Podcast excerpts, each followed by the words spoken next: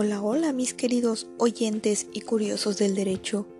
Bienvenidos una vez más a esta sección titulada Una cuasi abogada opina. A continuación, seguiremos hablando de los temas relacionados con el derecho administrativo y en esta ocasión abordaremos el tema servicio público. El concepto general de servicio público hace referencia a todas aquellas actividades que realice el ayuntamiento de manera uniforme y continua para satisfacer las necesidades básicas de la comunidad. Como podemos darnos cuenta, tiene el objeto de satisfacer una necesidad pública. Y al hablar de una necesidad pública, o también necesidad de interés público, hace referencia a toda la suma de las necesidades individuales esto no presupone necesariamente que todos los individuos de la sociedad deban tenerla, sino solo que una mayoría de ellos la tiene. Este servicio público se rige bajo los principios de justicia social, bien común y seguridad.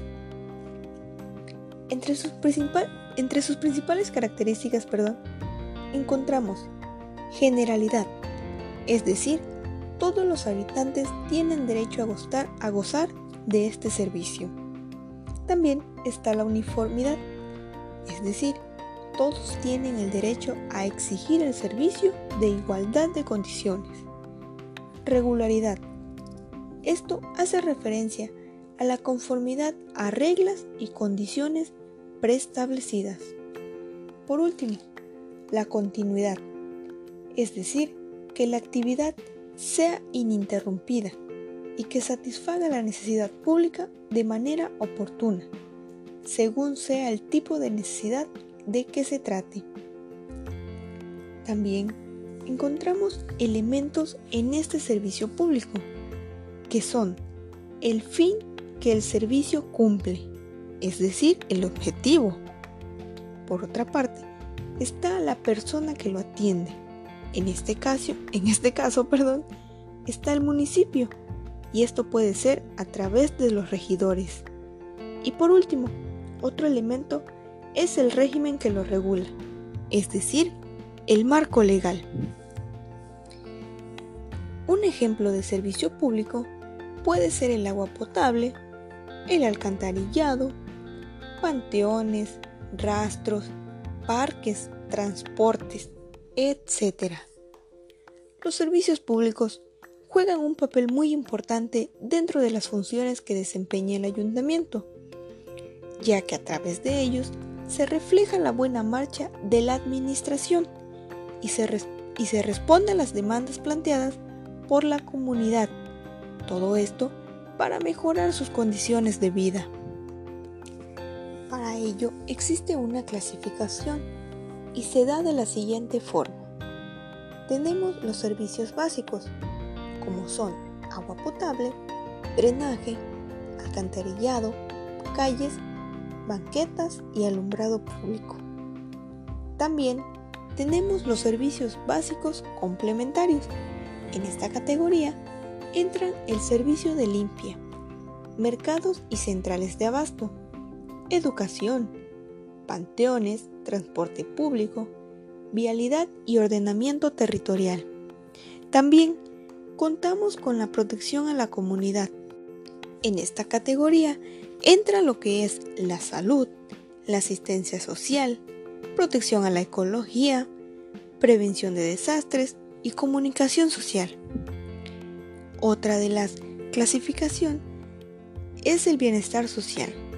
Aquí entran los parques y jardines, protección y fomento del patrimonio. Y por último, encontramos el fomento de la actividad económica.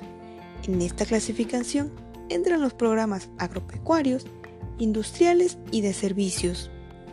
Y ya por último, un aspecto importante relacionado con la prestación de servicio es el compromiso, el compromiso que se requiere para obtener un verdadero servicio de calidad y es que el personal de cualquier institución debe compartir una preparación y una formación de calidad y así nos van a poder prestar estos servicios de manera oportuna, eficaz, eficiente y de manera honesta. Pues bien, mis queridos oyentes, el servicio público es muy importante y parte de la administración. Gracias a este es como se llevan a cabo la determinación de ciertas actividades de suma importancia para los municipios.